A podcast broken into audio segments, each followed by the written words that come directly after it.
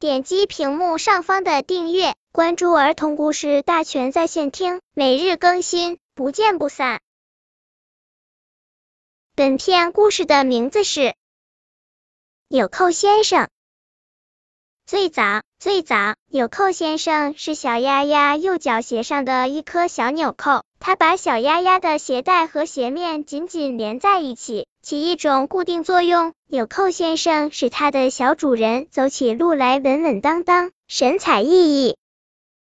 纽扣先生和小鸭鸭一起上楼下楼，一起玩耍，一起唱歌跳舞。小鸭鸭熟悉纽扣先生，纽扣先生也熟悉小鸭鸭。最最重要的是，有一次，纽扣先生从小丫丫的脚上掉了下来，因为跑得太快，竟然从五楼一下蹦到了一楼。是小丫丫从一楼的墙缝里找到了它，并把它重新钉在鞋上。呵，纽扣先生又一次从小丫丫的鞋上掉了下来，独自走在大街上。纽扣先生十分兴奋。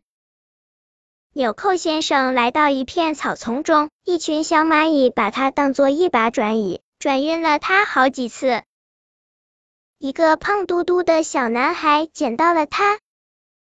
小男孩和一个小女孩玩过家家的游戏时，把纽扣先生当成一个小饼子，放在一个小盘子里。小男孩用牙齿咬咬它，小女孩也用牙齿咬咬它，然后说：“这饼子真硬。”不过，小男孩和小女孩最终也没有真的把它当小饼子吃掉，因为趁小男孩和小女孩整理橱柜的时候，纽扣先生悄悄的溜走了。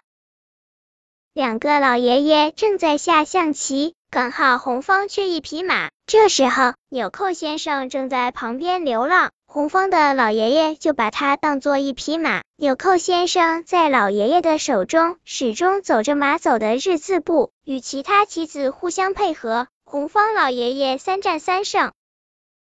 离开小主人的纽扣先生很不开心，他常常想起和小鸭鸭在一起的日子。纽扣先生终于回到了小鸭鸭的身上。现在的纽扣先生是小丫丫屁兜上的装饰品。瞧，纽扣先生的脸上总是阳光灿烂。本篇故事就到这里，喜欢我的朋友可以点击屏幕上方的订阅，每日更新，不见不散。